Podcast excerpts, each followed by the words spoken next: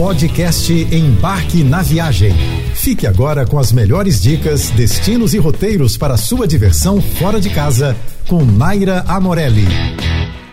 Essa semana vamos dar aquele break aqui pelo estado do Rio, destacando algumas das coisas mais legais que estão acontecendo na nossa agenda.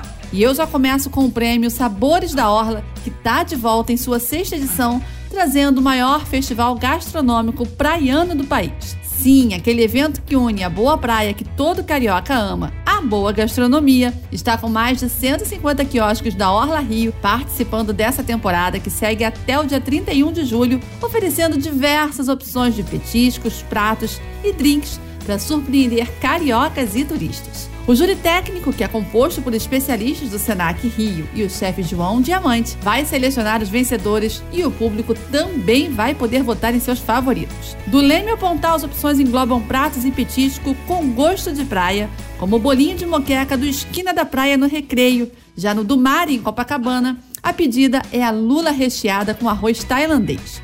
Para a turma que não dispensa uma boa carne, o Coisa de Carioca em Copacabana Participa com seu arroz caldoso de costela bovina, assada por 12 horas, acompanhada por pralinê de castanha do Brasil, pesto de agrião e farofinha de limão siciliano. Animou, né? Então corre que você só tem até o dia 31 de julho para aproveitar essas e outras delícias nos quiosques da Orla Rio. Prepare-se para uma experiência impactante que combina instalações em 360 graus, realidade virtual e obras interativas tudo inspirado na vida e obra da renomada artista mexicana Frida Kahlo. Essa biografia imersiva é uma jornada interativa por 13 ambientes que revelam a vida da pintora sem a necessidade de ter suas obras originais fisicamente presentes. A biografia de Frida é explorada através de coleções de fotografias históricas, filmes, ambientes digitais e instalações artísticas, acompanhados por uma trilha sonora original que recria os momentos mais marcantes de sua vida. No salão principal, você vai ser transportado para o universo de Frida, uma viagem sensorial onde você se envolve completamente em uma profusão de cores e movimentos, imergindo na essência da artista. Em outro ambiente, você vai ter a chance de se conectar com as imagens da infância e da adolescência de Frida, compreendendo um contexto histórico e biográfico moldou a personalidade dessa mulher extraordinária que se tornou um ícone mundial. A mostra Frida Kahlo, uma biografia imersiva, fica em cartaz no Forte de Copacabana até o dia 27 de agosto.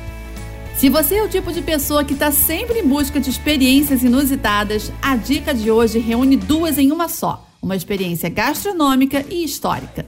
Nos transportando ao século XIX, o restaurante Sobrado da cidade, um belo casarão dos anos 1800, é um verdadeiro tesouro no centro histórico. É lá que embarcamos numa verdadeira viagem através de sabores, música e muita história.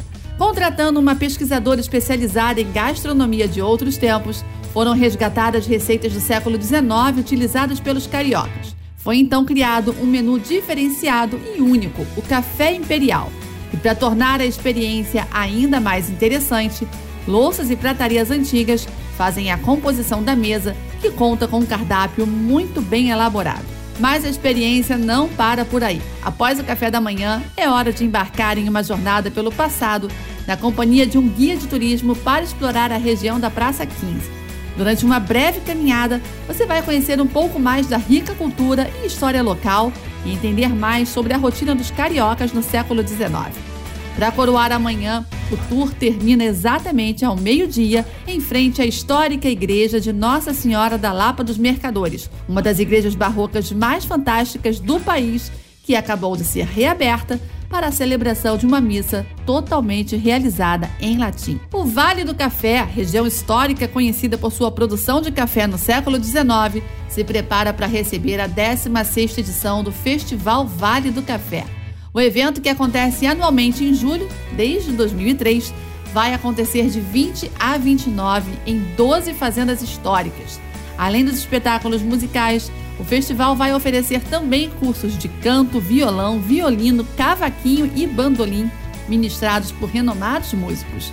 Os cursos vão acontecer em Vassouras de 23 a 27 de julho, com inscrição gratuita pelo site oficial do evento. Em comemoração a 60 anos de tombamento da cidade de Vassouras, conhecida como a Princesinha do Café, o movimento Mais Vassouras vai ainda oferecer uma programação paralela ao festival, na antiga estação ferroviária do centro. A programação inclui shows de orquestras de volta redonda, um corredor gastronômico com food trucks e exposição de orquídeas. Além disso, o Festival Vale do Café recebeu reconhecimento da Fundação Getúlio Vargas e do Ministério da Cultura, sendo incluído na agenda Rio de Janeiro a Janeiro. O festival é considerado um dos mais importantes festivais de música da região.